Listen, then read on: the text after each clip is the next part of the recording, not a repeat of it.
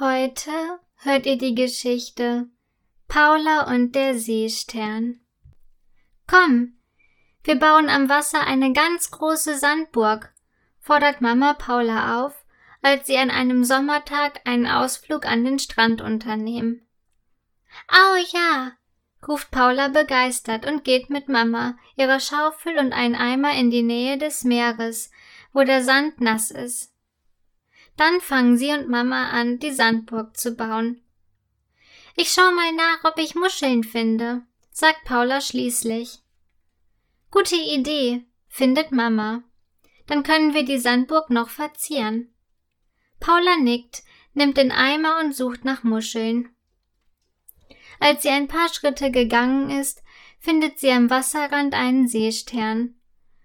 Bist du aber schön, findet Paula Sie möchte den Seestern am liebsten mitnehmen. Sie überlegt kurz. Dann füllt sie Wasser in den Eimer und legt den Seestern hinein. Hallo Seestern, sagt Paula in einer liebevollen Stimme. Ich heiße Paula und bin jetzt deine Freundin. Freudig betrachtet sie den Seestern in ihrem Eimer.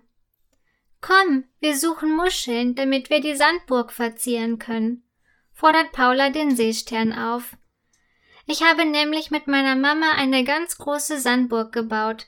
Die zeige ich dir gleich, erzählt sie, während sie einige Muscheln aufhebt. Dann geht sie zurück zu Mama, die an der Sandburg auf sie wartet.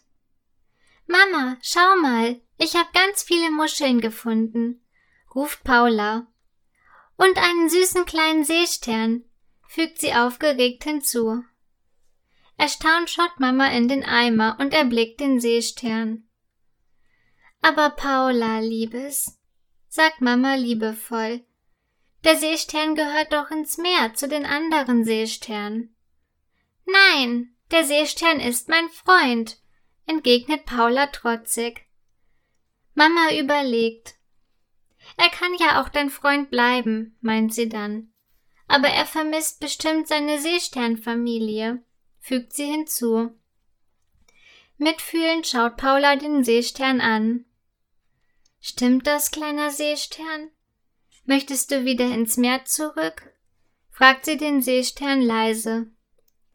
Doch der Seestern antwortet nicht.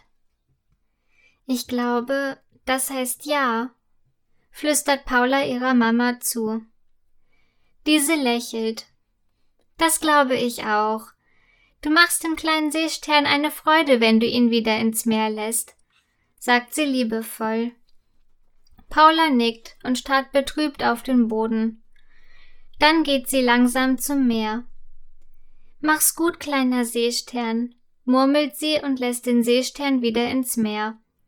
Anschließend winkt sie ihm noch einmal zu und geht wieder zu Mama und der Sandburg. Das hast du gut gemacht, lobt Mama sie. Der Seestern freut sich, dass er wieder daheim ist.